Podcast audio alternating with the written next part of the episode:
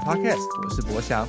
本周是新肝报道单元，这个单元将会邀请到在建筑产业中各个角落的新鲜人，分享工作的实务经验、留学心得以及各种建筑相关的话题。那今天这个集的节目呢，我真的自己是非常非常的期待，因为算是我自己在脸书上啊，然后就划一滑粉丝专业的时候，突然间发现到了一个宝物，觉得非常非常的厉害。那我们今天在这一集呢，就会是邀请到脸书粉丝专页台湾人在东京盖房子的站长徐新尧来到我们节目中。Hello，新尧。Hello，大家好。可能有些听众没有听过这个粉丝专业，那这个粉丝专业叫做台湾人在东京盖房子。顾名思义呢，就是一位台湾人，然后他在东京盖了一栋自己的家。那这整个过程呢，他都把它就是很详实的记录在他的粉丝专业中。那看他的这个整个过程啊，然后他怎么选料啊，怎么做设计，实在是非常非常的有趣。所以我今天也觉得非常有荣幸，可以邀请到徐新瑶来到我们节目中，跟大家分享他这样子的经验，然后以及在日本盖房子是一件多么困难，或还是有什么样的一些难处会需要去克服啊，种种的事情跟我们大家做分享。那在节目一开始呢，相信可能听众对于新瑶比较陌生一点点，那就要请他稍微跟大家自我介绍一下啊。大家好，我是徐新瑶，然后呃，我来日本已经大概十二年半左右。对，一开始是来日本留学，留学完以后呢，我那时候觉得只有留学的话，其实没有真正碰到日本的所谓建筑产业的最核心的部分，所以呢，我那时候。就觉得一定要在这边工作，因为我是念博士班，所以在最后阶段，其实我没有办法像那些大学生啊、研究所的学生可以有那个心思去找工作，所以我是念完博士班、毕完业以后呢，才开始找工作。因为也有签证的压力，所以呃，我那时候找工作的时候，其实遇到一些困难，因为可能觉得我念博士。我们不需要这么高的人才，对，所以呃，我 其实前后被了一些有名的事务所拒绝，对，然后连面试的机会都没有，对。后来呢，透过日建设计，他们在他们自己的网页上面在征人，他们当时候真的是就所谓的契约社员，日本比较特别，它里面有分为契约社员和正社员，正社员就是呃，等于是永久的社员，就是他不能 fire 你。所以呢，对一个外国人来说，还不认识你之前就把你变成正式人，其实一件是一件很很难的事情。因为外国人对他来说可能是比较不稳定，你可能做个没几年就走了。对，所以我当时是以契约社员的时候进去日建设计。即日建设计是日本最大的建筑组织型的设计公司，在台湾可能没有这样规模的设计公司，员工大概前加起来有两千多个人。然后光是有一级建筑师执照的人，就大概有九百个人，所以有九百个建筑师在同一个地方工作。然后他也是日本的建筑系毕业生第一志愿的公司，所以其实是一个非常难进去的公司。那我因为身份比较特别，我会讲中文，所以呢，他们就觉得我可以做一些。其实那时候就是把心思有，他们大概有百分之十的业务都是在中国大陆。对，所以他们那时候很想开拓中国大陆的生意，所以呢，呃，我那时候就被招进去里面，然后当契约社员。后过了三年以后呢，契约社员呢，他其实只能做三年。如果你过了三年没有被采用的话呢，诶，他就没有办法再跟你继续签约。其实，呃，我在第一年的时候就被主管说要不要。就是他想要把我推荐成正社员，但是因为其实还有很多人排队要变成正社员，以那些快要三年的为主，然后就慢慢推，慢慢推。我也是到第三年才变成正社员，然后呃前前后后在日建设计待了五年左右，呃做的案子呢，其实大部分都是中国大陆的案子，因为我会讲中文。我进去的第一个案子就是做一个四十二层高的很大的办公大楼。然后这个团队就只有三个人，而且大概都是我当时三十出头，然后另外一个是三十出头，还有一个二十几岁的，所以三个人做一个四十二层的大楼，一口气把我整个的经验。和一些建筑知识全部都提升起来，对。然后日建设计，因为它是传统的日本的设计公司，所以他们就是把你当做你会在这边待一辈子，所以他很愿意花时间去教你所有的东西。然后我记得那时候我就是有一个前辈，他就是所有东东东西就是画一遍给我看，然后我再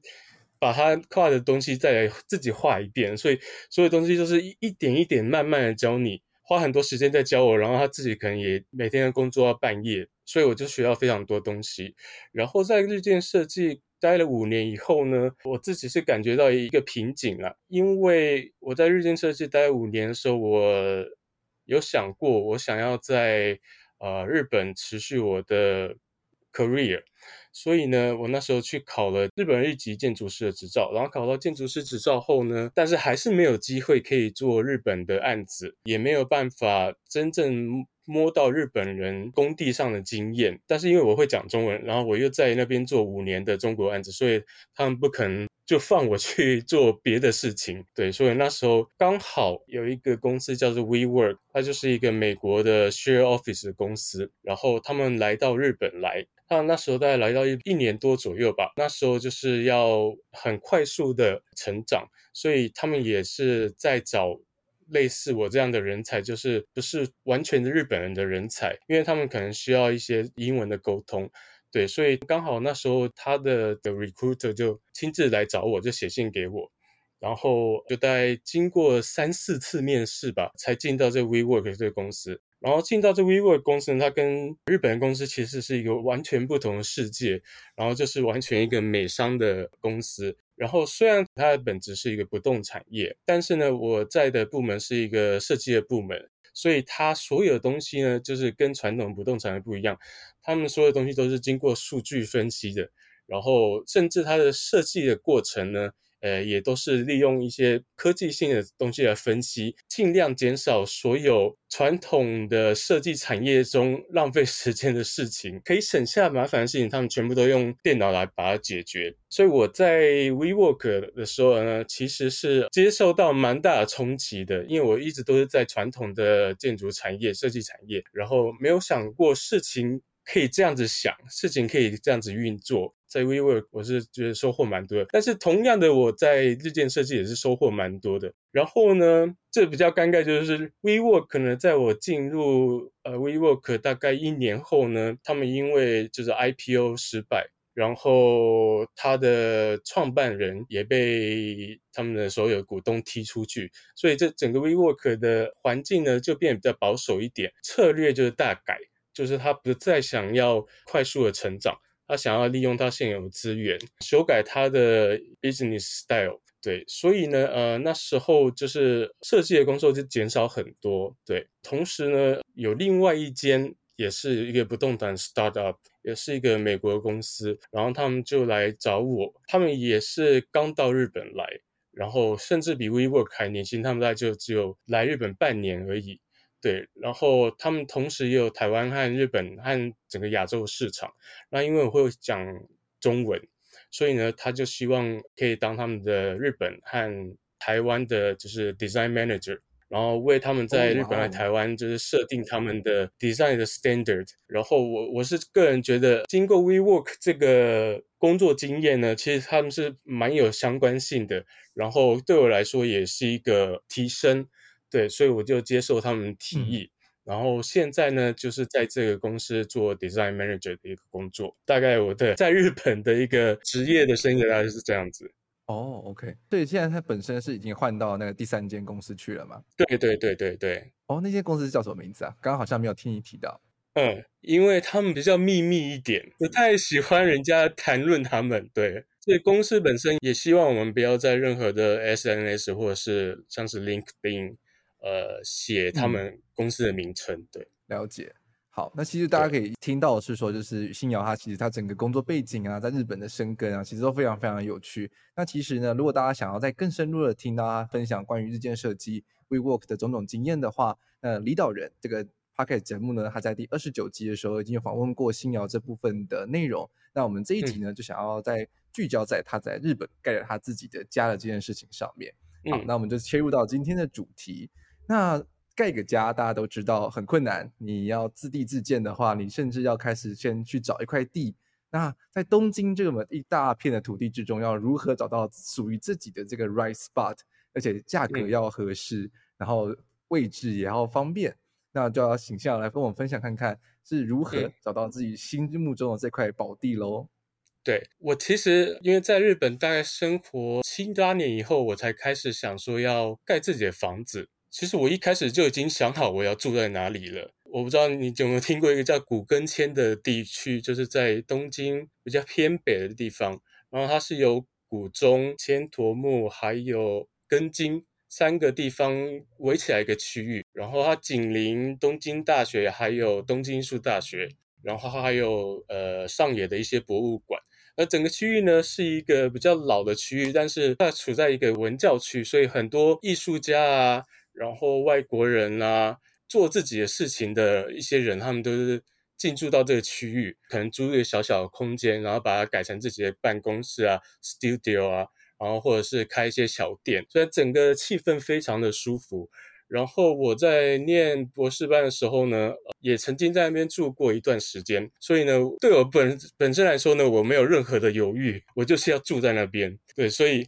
我一开始在找的时候呢，我先说我我怎么开始好了，因为我大概四四五年前开始想要自己盖房子，但想要盖房子跟那个开头其实是很难的，因为你不知道你要怎么去开头，然后怎么去那个第一天其实是很难决定的。你可能要做一些很多的 research，然后最后决定啊，我今天要开始找房子，但是那第一天真的很难决定。对我来说呢，我其实就是某一天跟我朋友两个人开个车，就讲到哦，我那天好像在网上看到一块土地。就在那个古根签那边，然后那土地好像蛮有趣的，然后对我来说，那个土地的大小也差不多。然后我朋友就说：“那我们不就今天去看就好了吗？”他说：“诶，那那块土地有没有联络方式？”然后我就说：“诶，好像有。”所以我就找了那块土地的广告。然后下面的那个不动产公司，那我就当天就打电话过去，然后就说：“诶，我们想要看那块土地。”然后他就很欢迎我说：“他说啊，你们可以来，我们大概一两个小时以后就可以帮你准备好。”我就这样开始我的长达目前大概快八百五十天的一个就是东京盖房子的过程。所以我去到他们那边呢，第一个我就说我就是要找古根签的。土地，然后古根千是在文京区，我要找四十米平方的一个土地。呃，为什么是四十米平方呢？呃，日本的就是在市区里面的土地呢，因因为土地贵嘛。如果上面原本有一个大房子，它大房子拆掉以后呢，它就把它分割，然后分割到什么样程度呢？四十米平方就是它的最下限。如果你低于四十米平方啊，例如你大概是三十五米平方的话呢，银行呢，他们会评估你这个东西这块地的价值不够，所以他就不会贷款给你。然后有的银行甚至你的土地小于五十米平方，他就不愿意贷款给你。所以四十米平方是一个可以在都市盖小住宅的一个最下限的一个面积。那对我来说呢，我是觉得这个面积就够了。所以我我其实条件很清楚，我就要住在古根千，然后四十米平方。然后呢，价钱呢，我那时候定大概是三千万的土地左右，但是马上就被那个不动产人打枪，他说你要找古根千三千万是买不到。那我就说，嗯，那那再再多一点，我们再看看。所以呢，我们就我就从那天开始，我第一天就看了大概五块土地左右吧，对，但价值大概都在三三千多到四千多左右。第一天其实没有什么结论啦，但是我后来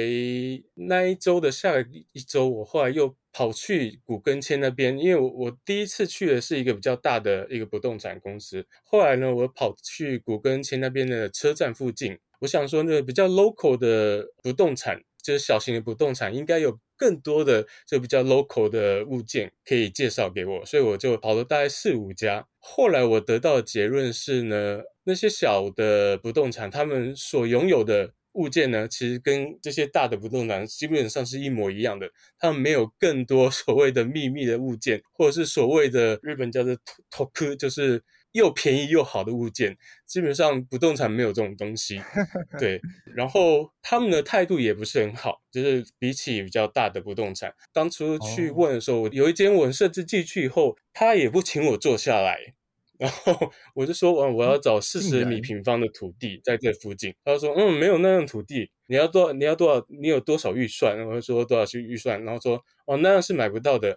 对，然后马上就被打枪。对，这态度真的太差了吧？对对对，你你不要觉得日本人这服务很好，他们真的是也是看人的。然后我我那时候其实是蛮蛮沮丧的，对，因为我想说啊，连这种小不动产都没有我想要的地，那我到底怎么办？后来我下个礼拜又回去我第一间那个不动产的公司，然后又跟他们说我要怎么样的东西，他又提案给我。他每次大概就我去到那边，然后他就会打打电脑，印出来十几张案子给我看，我就慢慢挑，然后这个不行，那个不行，然后例如我们大概最后挑个三四间，然后我就去看。这三四个土地，就这样，我大概找了三个月左右吧。然后中间还有遇到那种古根签，它是一个提拉玛吉，就是都是寺庙的一个区域，很多寺庙。然后寺庙区域呢，他们所拥有的土地，它很多是借地权。借地权是什么样的东西呢？就是他土地不卖给你，他借给你盖房子，然后他那个期限可能是三十年左右，然后那个钱呢，会比你直接买土地大概便宜三分之一左右，但是对我来讲，对台湾人来说，我花了几千万却是借到地，不是我的，所以我我其实一开始把借地权这个选项就把它拿掉，对，然后还有一些就是他不卖给外国人，他一听到我是台湾人，就是。不是日本人，他就说，嗯，我们不跟外国人做生意，就比较保守一点，在那个区域，在找土地的过程，其实遇到蛮多困难，没有这么容易找。然后我最后呢，我最后其实，在古根签真的找不到我要的地了，所以呢，我就扩大那个范围，就是变成整个文京区。那文京区呢，以台北市来说的话，类似类似大安区吧，就是比较呃文教区，它里面有很多的大学在里面。那我个人很喜欢文京区的气氛，所以呢，我又把我的条件又把它放放宽了，然后就放宽了整个文京区，然后最后才找到我现在在明和谷，就是牛高达尼的一块土地，然后这个土地也是四十米平方左右，当初是一块大概一百二十米平方的一个土地，然后他们就把它分成三块。然后都大概就是在四十点几的最极限的一个数字的范围里面，不动产的人就跟我说，这东西马上就会被卖掉，马上就会被卖掉，你一定要马上就定下来。我那时候其实是很犹豫，因为你也知道，不动产它就是希望你买嘛，他每次都是跟我说，这个东西马上就会被卖掉，对，你一定要马上就把它定下来。日本有个过程，就是你可以先预定，先表达你的购买的意图，然后你就先签一个东西。看了一次以后呢，隔天我又自己跑去看一次，以后我就先签了那个东西。最后还是买了那块地，但是果然大概两三周以后呢，其他另外两块就被卖掉了。所以真的也是很抢手。那个土地其实是蛮蛮奇迹的一个土地啦，对，大概就是这样。听完了就是新瑶分享了他选地的妹妹嘎嘎之后，发现说哇，其实。台湾人要在日本买地购地，其实也不是一件简单的事情。尤其是日本，其实大家也知道说，可能对于外国人来说，还是会比较有点顾忌，比较保守。所以能最终找到这块土地，也真的是得来不易。嗯、在这块土地取得了之后，要开始来进行自己的家，嗯、那你会怎么样的去设计自己的住宅呢？有没有什么样的巧思可以跟大家分享一下？嗯，我先说明一下这块土地的特性好了，因为它就是我刚才讲说，它是一个四十米平方的一个土地，就是非常小的土地。它就是在都市很常见的前面道路，但是三面被其他的房子包围的一块土地。那其实跟我们例如在杂志上看到一些拥有很美妙的风景的，然后有超大的基地的那些房子，其实是完全不一样的东西。但是你可以把它想象中，它就是在日本的日常的一个土地，一个很平常的土地。那在这个土地上呢，因为它有高度的限制，有日影的限制，有道路斜线的限制，然后容积率的限制，所以呢，当你决定要把，因为它土地很小，然后容积率有限，所以我是一定要把它盖满。然后当你决定要把它盖满呢，然后加上这些所有的限制，它的其实外形就已经蛮固定的，就是没有办法，比如做一些很很特别的悬挑啊，或者是把这边推出来，那边凹进去，所以那个外形其实是蛮个。呃，固定的，然后它旁边也被其他三个房子就是包围起来。那前面呢，其实老实说也没有什么特别的风景。在这样的条件下呢，我自己是做了很多的叫内凹的一些空间，就是不是外凸的，是内凹的空间。然后在我自己的房子呢，跟外界的几十公分的距离里面呢，就是把这些内凹空间填满一些绿意。所以呢，从我的房子看出去的话呢，诶，透过这些绿意，然后看到外面的风景，所以虽然在这么封闭的一个情况下呢，透过这些窗户的位置啊，然后内凹空间的操作啊，绿意的配置啊，想让我自己个人觉得在里面可以这个活得比较舒服一点，在这些比较有限的条件下才做这样的设计。那其实就可以看到，就是。新鸟他在他的粉丝专业上分享他的整个工序的话，他是在二零一九年的时候十一月他的土地入手，然后在十二月就马上把它的第一版草图给画完了，嗯、这是非常非常的快，就是这整个设计发想的过程真的就是迅速就定案了吗？还是说它中间还是有非常多的 struggle？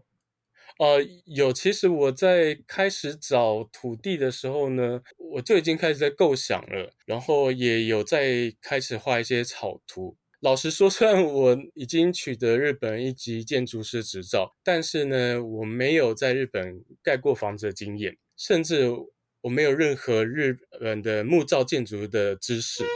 所以呢。我买了大概叠起来大概有一米高的书，就是所有关于木造建筑啊，然后呃房子所有的知识的书，就是边看边做设计，所以也改很多草图，然后有一些法规，其实我在做设计的时候也是人家跟我说我才知道。例如第一个就是我一开始我想要盖四层楼的房子，因为其实虽然它有高度限制就是十米，但是你是可以突破十米。但突破十米的话，你就必须要做日影的一个分析，然后这个分析呢，你要跟你的房子的周围所有的房子去跟他们做报告，所以这是一个非常复杂的事情。然后一般的一些公务店啊，一般的这个 house maker。他们不愿意做这事情，因为他们觉得很复杂。但是我想说，我都自己设计了，就不怕这个麻烦的步骤。房子就突破十米，然后一开始想盖四层的房子，后来我才知道，就是要盖四层房子是木造房子是非常的困难的一件事情，光是。就是结构的计算啊，结构的报告就是完全是不同的事情，跟两层、三层是完全不同的事情。盖四层的话呢，它的整个的结构的单价也完全不一样。我一开始就是想盖四层，后来变成三层，然后一开始想在屋顶盖一个浴室，后来也被打枪，最后慢慢、慢慢、慢慢。变得比较实际一点了，一些我原本想象的东西，但是真正要落地的话呢，就是真的要比较实际一点。例如我一开始画的图，它的住的距离啊，呃，是比较不规则的，因为这些一点点的不规则呢，所有的材料都会被浪费。例如日本其实所有材料都是九百一十 millimeter 宽度的一个材料，然后如果我做一千的话呢，你就必须要买两块材料，然后把它裁切。会被浪费所有的材料，然后因为这样的话，你的价钱也会增高。所以我就是从幻想慢慢、慢慢、慢慢变实际，然后慢慢把它落地，变成一个真正可以盖的一个房子，兼顾到经济性。那其实刚刚就是在听星洋分享的时候，就听到说，在讨论过程中有一个很重要的角色加入了之后，就整件事都变得不一样了。嗯、而这件个角色就是公务店，那它就是所谓的 house maker。嗯那对于台湾人来说，可能有点陌生，跟大家稍微解释一下，公务店是一个什么样的角色啊？嗯，公务店呢，它其实就是一个建设公司，但是呢，我想大概都是十个人以下的一个小小的建设公司，然后以住宅为主，所以呢，有些公务店呢，它是纯建造，就是你有个建筑师，然后你建筑师图来人以后呢，就给他们做一些估价，然后他纯帮你盖。那有一些公务店呢，他自己也设计房子，然后他自己设计呢，自己帮你盖。所以呢，跟台湾不一样，就是说，呃，台湾通常你要盖房子，你要找建筑师，然后在建筑师事务所设计完以后呢，再去找建设公司，就是帮你盖房子的一个工班嘛。其实基本上有三条路可以选，一个是呢，你去直接找大型的 house maker，在台湾可能对这产业比较不熟悉，例如日本的积水房子啊、住友林业啊，他们是专门在盖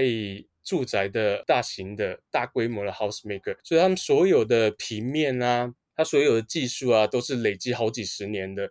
就是它比较制式一点。但是呢，一般它所有的东西会比较有高的水平，然后品质也比较好，因为它大量运进这些运入它的东西。所以第一个是找 house maker 去盖房子，然后第二个呢是透过建筑师，请建筑师设计房子，设计好以后呢，建筑师再去找公务店，就是找几家公务店做报价，决定报价以后呢，以公务店来盖房子。那第三个呢，就是直接找公务店。那公务店呢，他们里面也有设计师，但是他们设计的房子可能就比较不像建筑师事务所设计的房子这么的有创意，或者说这么的不一样。但是呢，对一般人来说，他其实不需要这么有创意的东西。它其实一个住的舒服的环境就够了，所以呢，他如果直接找公务店的话呢，他其实就可以省下这个设计的费用，就可以直接请这个公务店帮他盖房子。那其实就是说，像是你的话，就是变成说是自己画完了一套图，然后去找公务店去询价这样子。对，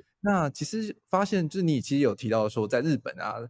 找公务店询价其实也是一件非常困难的事情，也是充满了眉眉角角，然后去找了很多间店，都好像像被当凯子一样，就 报了一个超高的价钱。嗯，能不能跟我们分享个这个故事呢？嗯，我先说怎么找公务店好了，因为 其实对我一个完全没有任何关系的人来说，很难说，诶我我今天我要怎么去去去寻找一个公务店？我也不知道这个公务店它盖的东西品质是什么样。所以呢，呃，后来呢，我就跟我一个前同事就商量这些事情，他就说，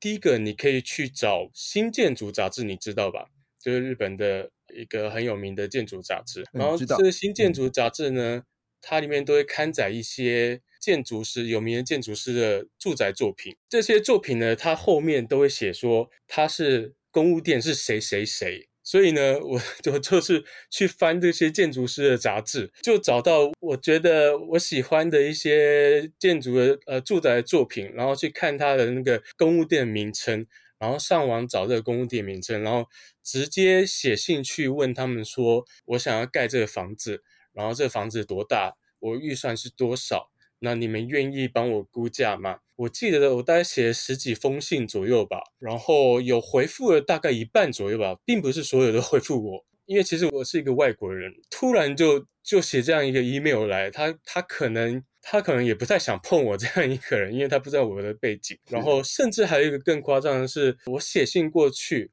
然后我就说我要盖这样的房子，我的预算多少钱，然后他回信给我说态度非常拽。因为他可能跟这些大的就是有名建筑师做做多了，所以他这整个态度非常高压。他就跟我说：“啊，你这样钱盖不起来哦，你会画图吗？然后就算你有建筑的经验，你也不一定可以画住宅的图哦。然后我可以介绍你就是建筑的公司，让他们帮你画图啦。”然后他就写一封这样信过来给我，我就觉得哇靠，拽成这样子。结果呢，更让我觉得不可思议的是，二十分钟以后，他又写了一封信过来。为什么呢？因为我的 email 上面写了我的名字，虽然是英文的。他去 Google 我这个人是谁，然后他发现我的老师，我的老师是千叶学，对，然后在日本是算是有名气的一个建筑师。对，他发现我是千叶学学生，然后他才又写一封信来过来跟我道歉，说啊。原来你是千叶学的学生啊，我们可以谈谈，然后 要不要约个时间，就是来我们办公室，就是这这可以仔细的谈一下这个事情。我就觉得哇，就是还是要亮个名牌 才有人会理我，就是对一个外国人来说啦，因为我没有任何 connection，也没有任何背景，对，所以所以这过程中其实是蛮有趣的，就是不只是学到建筑的东西，也学到日本的人情 冷暖。对，人前人后真的也是差很多哎，这样子让人觉得哇，可以看透人心这样。嗯、对啊，对啊。那在这么多的公务店选择之后，是如何找到自己的本命公务店呢？后来呢，因为就是接了你这个就是 interview 以后，我其实回去自己看自己写文章，因为这个过程实在太复杂了。然后后来我才自己发现我，我最后呢。把公务店缩减到变成四家，这四家分别是一家是住友林业，它是本很大规模的 house maker，然后还有另外两家是比较中型的公务店，然后还有一家呢是我自己在网络上，就是有一天无意间，就是我可能在搜寻某一个材料吧，啊，应该是那个外墙材料，然后就搜寻到这个公务店，后来我看到他们其中一个作品，我就觉得哦，这个感觉还蛮好的。我也不知道这公务店是什么样的一个公务店，然后我就写信去问他说，也是一样，就是我想要盖这个房子，然后我有多少预算，然后他们愿不愿意帮我报价，然后他就跟我说，呃，可以，我们可以帮你报价，但是呢，我先说，就是日本的木造住宅的平单价，就是一平的单价呢。如果你上网去找的话呢，一出来大概就是一平大概是六十到七十万左右日币。所以呢，我的房子大概其实就二十一平左右。然后如果简单的算起来的话，大概其实就一千三百万、一千四百万左右的一个造价。所以我一开始很天真，我就觉得，嗯，大概这个钱就可以盖得起来。后来呢，我才发现不是这一回事。就是我后来写信给每一个。呃，公屋店他们都跟我说，一平没有一百二十到一百三十万是盖不起来的。后来我才自己的心里才慢慢在修改这所谓坪单价的事情。我大概有了底之后呢，我才跟这个公屋店说，那我就是一坪大概估价大概是一百二十万左右。他说，那一百二十万的话应该是没有问题，我们可以帮你估价。然后我就找他们估价。所以呢，我最后总共找了四家帮我估价，他们的估价的。整个价差非常的大，从四千多万到两千一百多万，对，但是同一个平面它可以估这么大，这那个价差这么大，然后我就觉得非常的疑惑。后来我最后决定了这家公务店叫做田中公务店，它就是我在网络上无意间找到一个公店，呃，我亲自去他们的公务店办公室，然后他就愿意帮我做这个报价，报价完以后呢。其他的公司都没有找我去谈这个报价，他们只是把这个报价单就寄给我，然后大概四五十页的一个一个报价单，就是那个态度就是说，嗯，就是四千万呢、看你要不要啊。但是这家田中公店呢，他第一版报价出来给我的时候呢，其实也是超过我预算非常多，但是他就说希望我可以到他们公司去，然后我就到他们公司去，我们大概花了三个小时吧，一条一条过。就是哪一条可以不用？例例如，我原本想要在我的浴室贴瓷砖，他们就说，如果您做 FRP 的防水的话，其实 FRP 的防水就直接上漆也可以，你也不一定要做瓷砖。那就好吧，那就不要，就打叉。就是我在那个现场，我就打了一大堆叉，就让他们再帮我报一次价。然后第二次报完价以后呢，还是超过估计的价钱，大概三百多万吧。然后他们又找我过去，他们先不给我价钱，他就说我们的报价出来了，但是我们想请你过来，再一起看一下这个报价。其实对公务店来说呢，他要做的报价是非常花人力和花钱的，他大概可能要花两个礼拜才能做一个报价，然后他可能要用一个人跟很多的厂商做联系，才可以做出一个报价。你如果那个报价一出来，然后你就说不要，那对他来说是一个很大损失。然后他比较小心，他觉得他都已经花这么多时间在终于帮你做报价了，就他不愿意，就是说我一看到价钱就觉得不行，然后就不要了，所以他就请我过去他们那边，然后我们又花了两 一两个小时，再一次删减，这边可以不要，那边可以不要，这边可以不要，先不要装冷气，什么什么 先不要，然后先把这整个价钱压到我自己觉得可以接受的范围。大概对前前后后花好几个月的时间，我也同时因为请其他的公务店帮我报价，又改一些设计，然后最后我想想看，我大概去年五月的时候第一版报价出来，最后大概签约的时候是十一月左右，大概花了半年时间做这个报价调整。哇，这是也花很多时间，这样子来来回回的去调整图面，然 后去。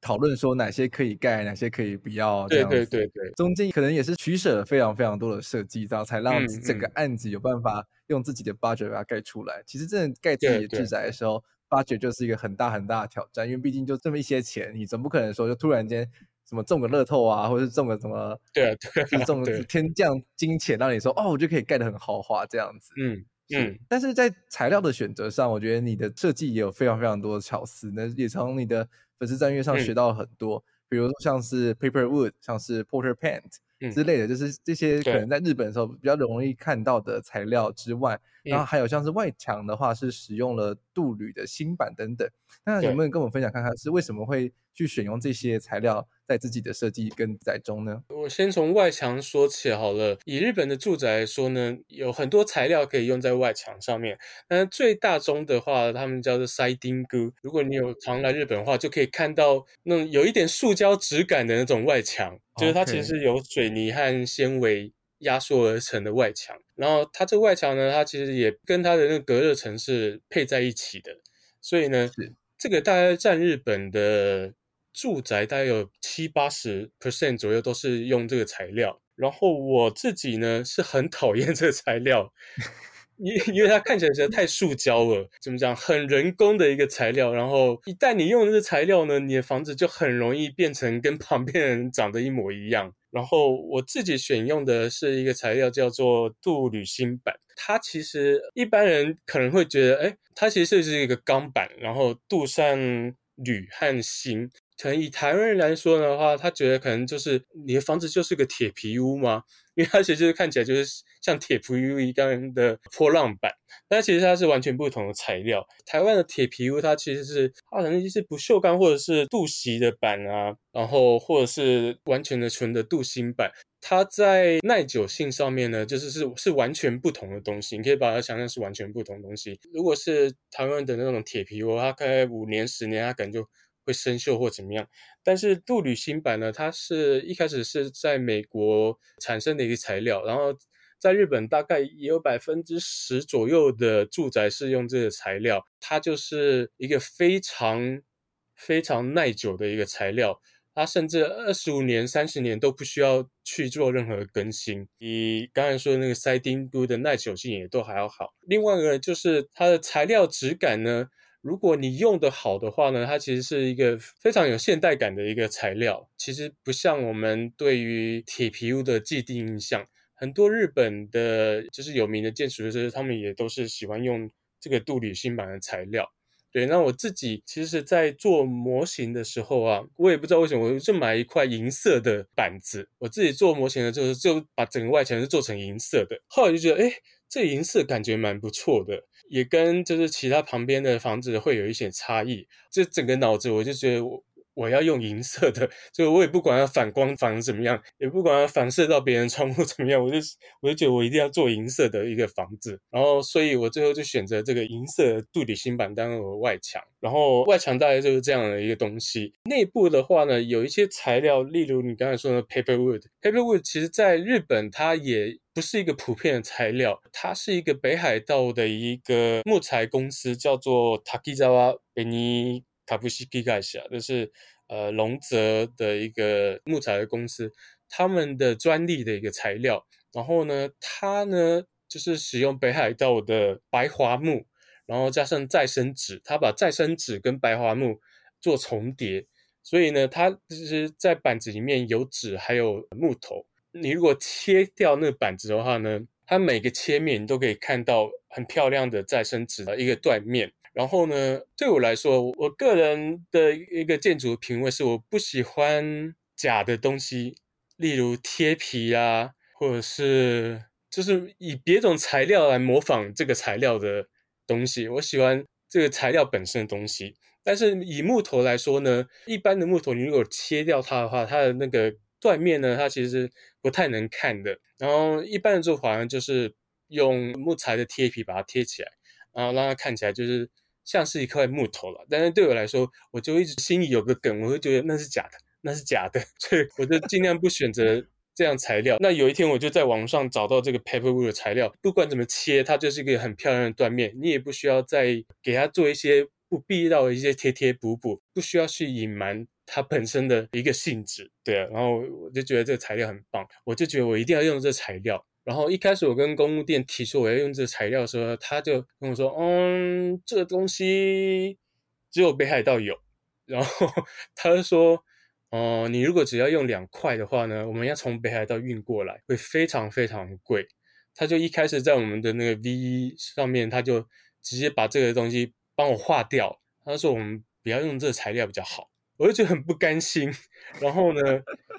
我就自己上网去找，然后呢，我就找到东京某一家就是卖木头的一个材料行，他们就有进这个材料，对，然后我就自己写信去问，我说你一块要多少钱？然后你的运费要多少钱？然后他就给我他的报价单，我就直接把这报价单传给那个公务店，然后公务店收到报价单的时候说，哦。好吧，那我们就用这材料。我就说我已经帮你问到了，你就给我用这材料。对，你就不用跟我说它很贵。另外一个东西呢，我放完全是是做的，就是他们木工帮我做的。呃，因为我不喜欢那个 system kitchen，所以完全是用做的。然后我的厨房的面板，我很喜欢一个日本设计师，他做那个 Blue Bottle 的咖啡店。然后呢，他在那个咖啡店用了一个那柜台的面板，它是一个不锈钢板。一般人在做这个不锈钢板的时候呢，他们其实会选用比较薄一点，大概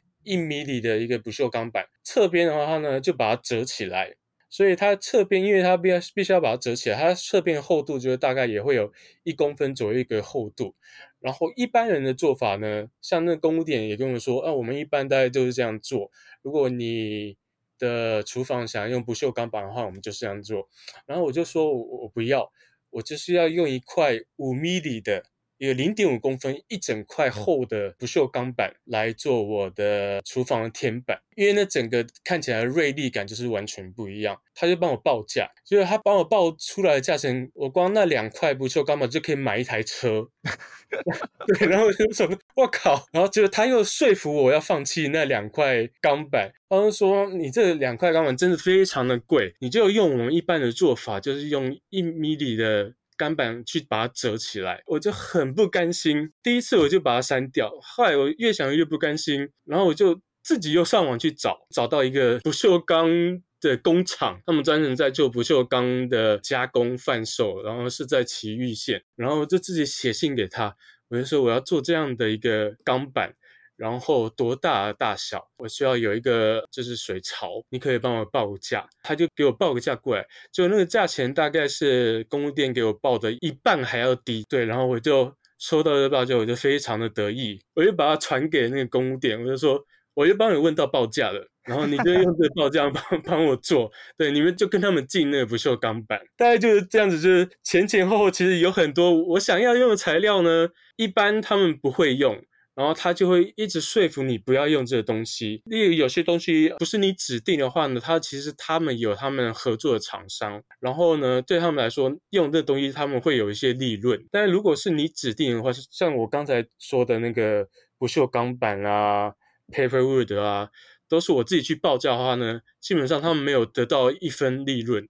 所以他们不太愿意使用这些东西。就设计的坚持上，我还是。希望可以用这些东西啦，然后像是那个 Porter's Paint 也是一开始他们甚至建议我说，呃，你不要涂漆，嗯、呃，我们现在都是用壁纸，然后现在的壁纸都非常的漂亮，对，然后他也邀请我去看他们盖的房子，的确是很漂亮，那个壁纸就是你也看不出来哪里有贴那个壁纸的痕迹，然后它看起来也好像是你就有一阵子很流行的那叫就是那个可以吸水的土的材料，这个看起来好像是那种土的材料，地藻土。呃对，什么藻土的，对，细藻土，对，对对对。然后，嗯，他就说你就用这种就好了啊。我也不知道为什么，我就对壁纸这种东西非常的过敏，我就不想要贴东西。对，因为我刚才也说，我不想要隐藏这这个东西，就是它本身的性质。对，然后我就很坚持说我要涂漆。他一开始帮我报那个他们的涂漆，那当然就比较贵一点。然后到后面的阶段呢，我后来又觉得，嗯，这个涂漆。因为他们是帮我报那个 AEP，就 EP 的水性的涂漆材料，它其实就是一个非常的平板的一个材料，就是它虽然很漂亮，但是它没有什么质感。对，然后我后来也是在网上找到一个这个 Porter's pant 的一个漆的供应商，然后他们很特别呢，它其实是一个澳洲的公司，然后它在全世界除了澳洲之外只有三家分店，然后其中一家在东京。更特别的是，他们不卖给公务店，他们只卖给业主就是施施主，就是呃要盖房子的那个人本身，他不愿意卖给公务店，因为他觉得公务店没有办法帮他们漆好，就是漆出他们的产品的特质。所以我为了买这漆呢，我还跑去他们的那个 showroom，然后花了三四千块，然后去参加的他的那个 workshop，然后去这边练习怎么涂这个漆，然后练习完呢。觉得这个品质好呢，这符合我需要呢，呃，直接跟他们订单，然后他们才愿意直接把这个东西卖给我，他们也不卖给供店，卖给我的话呢，我才能自己骑，大概就是这样的。天哪，真是没想到这么有个性的油漆店，我还真的是第一次听说。刚刚提到了很多材料啊，都是看了金友哈经营的粉丝专业之后才发现说，哇，原来是有这样子的东西，就真的不得不说，自己去盖一栋房子才会有越来越知道。很多很多的美美嘎嘎，就是实际做了之后才会发现有这样子的事情或这样子的需求跟这样子的店，嗯、就是因为毕竟必须说，就建筑师嘛，设计师对本身自己的设计，尤其是自己要住的地方，都有特别的要求。那就是要如何去达到这样子的期待，也都会是在做自己的房子的时候非常非常困难的事情。嗯，那其实刚刚提到的是他所谓的不锈钢的琉璃台啊，如果大家有去看他的粉丝专业的话，也会看到说他其实他的餐桌的部分，它的结构也非常非常有趣，也非常非常的挑战。那这部分的话，就留给大家自己去他的粉丝专业上寻宝喽。那下一个我想要跟靖尧聊的部分的话，就是其实我有跟就是听众们有去收集一些题目，所以我们现在就要用快问快答的方式 来讨论这些，就是在日本盖房子的一些美眉嘎嘎。嗯嗯，那例如说，在日本盖房子哦，是不是有一些特别的习俗？对，其实基本上最重要的两个习俗是地震祭，还有上洞式，然后最后一个是竣工式。然后地震祭的话，它其实就是你要盖房子之前呢，你请那个神主来，就是神社的怎么讲，主持神社的人，这这也是他们日常的业务其中之一。嗯，你就请那个神主来，然后他们帮你设一个坛，这这一块土地做一个祭拜，类似保佑平安呐、就是一个开工的一个仪式。一般日本人来说的话，大概百分之八十左右都会做这样一个过程。另外一个就是上洞式，上洞式呢。有点像台湾的上梁典礼这样子。对对对对对，已经模仿出来说，说你整个木架构起来以后呢，他们当天就会有一个上栋式。然后上栋式的话呢，其实是慰劳，就是帮你上栋的这些人。但是呢，以以前来说的话，光上栋就要花好几天，要很多人在做这个事情。但现在日本就是日以木造来说的话，基本上都是预铸的木结构，每一根木材都是在工厂先做好，然后。包括它的接头，所有东西都先做好，然后一天之内就把所有的结构都组起来。但是那一天就会很多人聚起来，就是一天把它组起来。但是对业主，就是对我来说呢，其实这些人就是来帮我工作一天的。所以以现在来说的话，大概一半吧，一半左右的人，他们其实不太会做这个上栋式的一个工作。但是呢，上栋式其实里面还有很多一些小小的仪式。那其中一个叫做四方固，在你的建筑的四个角落。撒盐啊、水啦、啊、酒啊，就是当一个祈祷吧，然后祈祷你的工人的一个平安，很简单仪式。然后我虽然没有做上栋式呢，我有做这个四方鼓，然后就陪着那个大工在我们的房子的四周撒酒啊、撒盐啊，其实两个都是一个求安心的一个仪式啊。那第三个呢，就是完工的时候也会有完工典礼嘛，对不对？对，完工典礼，但是我觉得一一般现在其实不太会办这个事情，他们就是交屋啦。交屋完以后，因为你房子都已经盖好了，你也不需要帮什么人做祈祷或怎么样，所以基本上如果不是很大的案子的话，应该都不会有这个竣工式的一个动作的。了解。好的，那第二题的话，听众们也非常好奇，就是日本的住宅法规是不是比台湾还要更严格呢？像比如说刚刚有提到，像比如说日影的限制啦。道路斜线啊，等等。以日本来说的话呢，其实台湾的法规它其实就是以日本的法规系统做个 base，然后来自己发展的。所以台湾法规跟日本法规其实蛮接近，有很多地方很接近。但是有一个很大不同呢，就是说。日本的木造建筑，在台湾的话呢，木造建筑我是没有听过，对。但是在日本的话呢，大概八九十 percent 的住宅、小住宅都是木造的。那木造的话，它就是有一个事情，就是防火的问题。那防火的话，就牵扯到你的房子是在怎么样的区域。如果你在很乡下的区域的话，它其实它对防火的要求没有那么高。但是我的房子它其实在都心。然后呢，都心它又分成好几个区域，然后我的房子是属于准防火区域，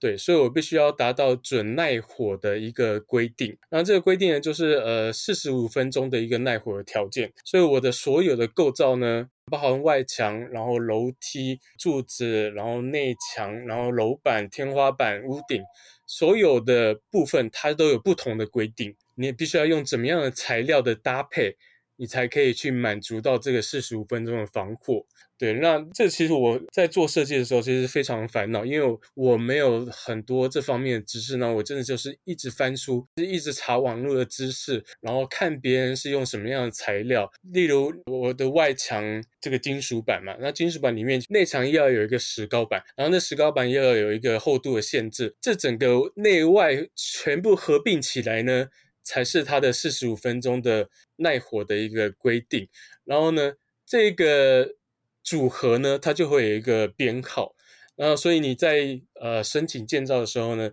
你就是要把这个编号也写上去。那以外墙来说，它可能就有数百个、数千个不同的编号的各种组合。对，这个东西就是真的要做进去，你才会知道原来有这么多不同的做法，很复杂细节。对，然后呃，防火的话大概就是这样，就是你必须要根据他们的所有的法规，然后去查怎么样的东西才是符合你的防火的限制。那以日影限制来说的话呢，我的。房子的区域是属于第一种中高层的区域，那它有一个限制，就是说你的房子可以超过十米为没问题，但是你如果超过十米的话，你就必须要就是做日影的一个分析，然后做完分析的话，你要跟你的周围的所有的邻居去做一个报告，这个事情必须要在你申请建造前十四天完成，对，然后你还必须要在你的基地上面插一个板子。就说我要盖一个超过十米的房子，然后看别人的反应，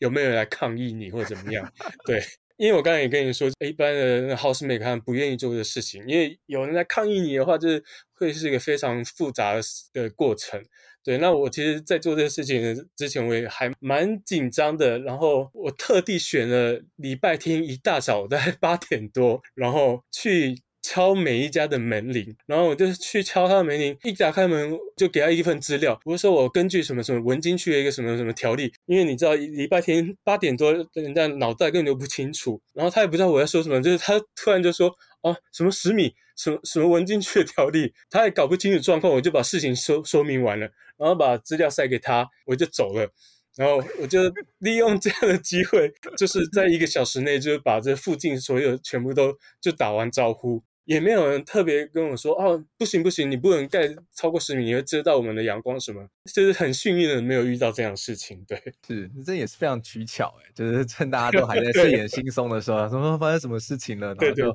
把它给解决掉，那也可以让自己案子继续推动下去。嗯，好的，那第三题呢，大家其实都非常好奇，就是日本的工人在施工的时候是不是更具有匠人精神呢？嗯，必须要说一个事情，就是说，就是我们可能想象日本的。工人非常的龟毛，非常的谨慎，但其实不是这么一回事。呃，我自己也在盖房子前，我去看了非常多的公务店，他们盖的房子，讲难听就是 好的那个工人真的会带你上天堂，遇到坏的工人，他真的会让人下地狱，就是那个整个品质是落差非常的大。对，然后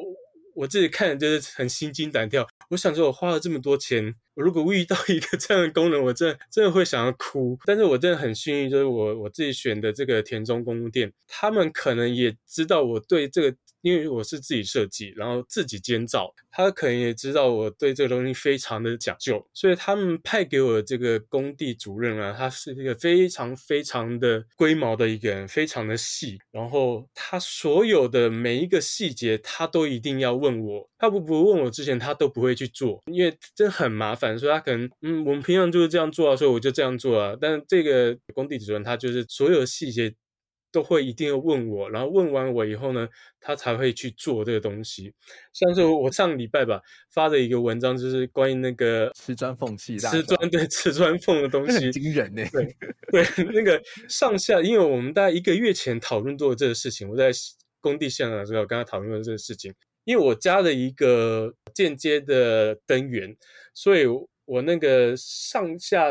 的距离。没有把它算进去，所以我上下多了就零点八公分的一个缝。然后我那时候说，嗯，好吧，那也没办法，那就就把这零点八公分的缝把它填满就好了。然后这个他上礼拜就敢跟我说，我觉得我们可以做一些调整，把原本两米里的一个缝隙，我可以把它调成三米里，这样子一个一个调整以后，我这个上下八公分我就可以变得更小，然后就可以更漂亮。然后他就说。请让我做这个，就是他想要做这件事情，甚至不是我要求他。我说哦，那 你想做，那你就做吧。对，然后很多这样的事情。例如，我有在我的楼梯下面有一个小小的储藏空间，平常是门关起来是完全看不到的。然后我的设计里面呢，就是我在那储藏空间其实有好几个排水啊、集水的管道。然后我就说，嗯，就露出来就好了啊。结果呢，我那天去看那个现场，结果他帮我做个非常漂亮的盒子。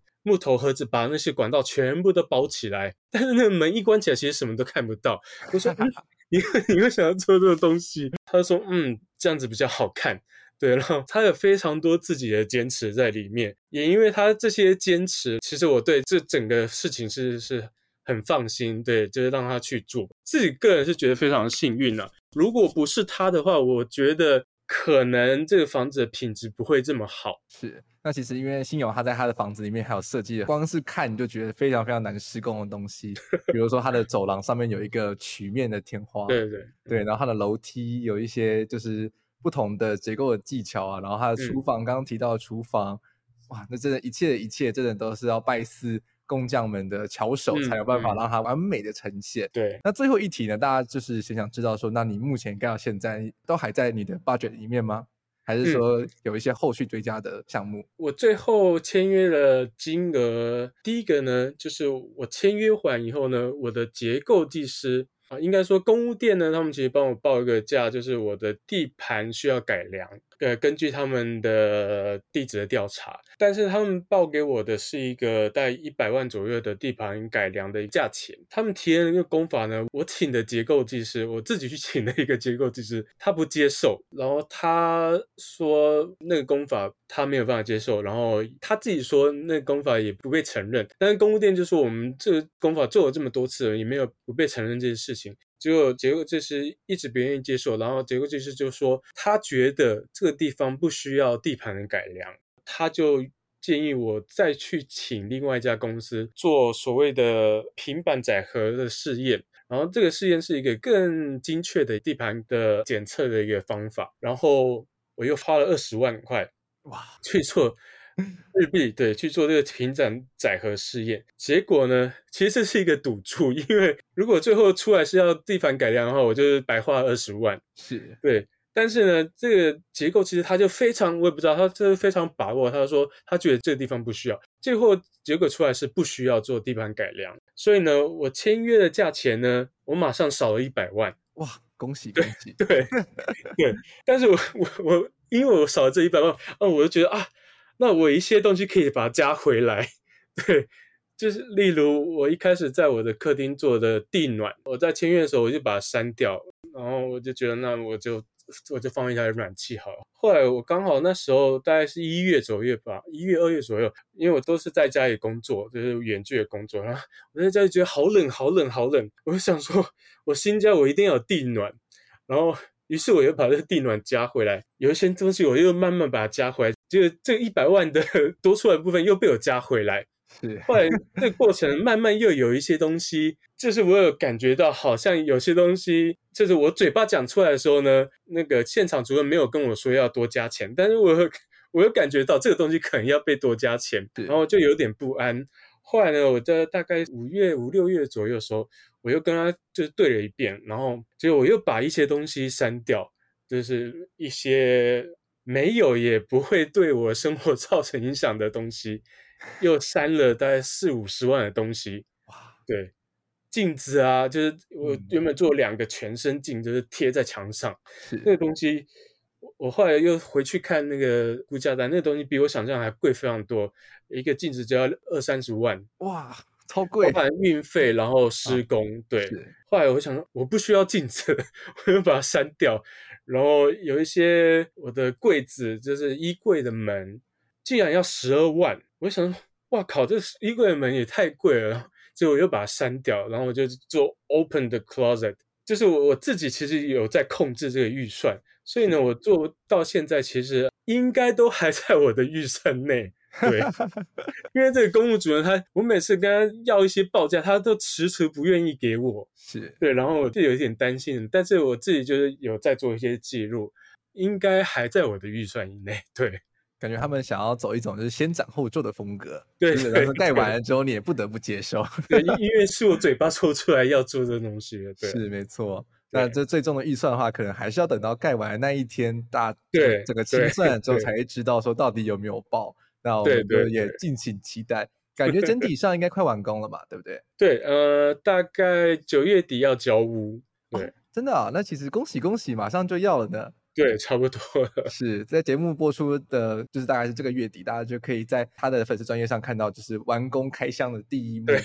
我也好期待哦，我觉得应该会有非常非常多有趣的空间。那我们在今天节目中也听到了新瑶跟我们分享了非常多在日本盖房子的眉眉角角。那可能也不是人人有机会在日本盖，那如果在台湾盖的话，相信也会有非常多有趣的挑战。那如果大家对于盖房子想要询问的话，我相信新瑶也都会非常乐意在他的脸书专业上跟大家分享。其实有看到很多人在底下做提问，那其实新瑶也很热心的都一一回复。那如果大家想要再更进一步的了解刚刚提到这栋住宅的一切的话呢，就请马上点开脸书，然后搜寻台湾人在东京盖房子，就可以详实的了解到这栋房子就是从动土的第一天，然后到现在第八百多天盖的每一步，然后发生的事情，我觉得非常非常有趣。对于就是做建筑的人呢、虽然说是在日本盖，但是也会学到非常非常多的的事情。嗯，好的，嗯、那在节目的最后，我们也要谢谢新瑶来到我们节目中，跟我们分享这么有趣的故事。谢谢，谢谢新瑶，谢谢。好，如果你喜欢我们节目的话呢，也非常欢迎你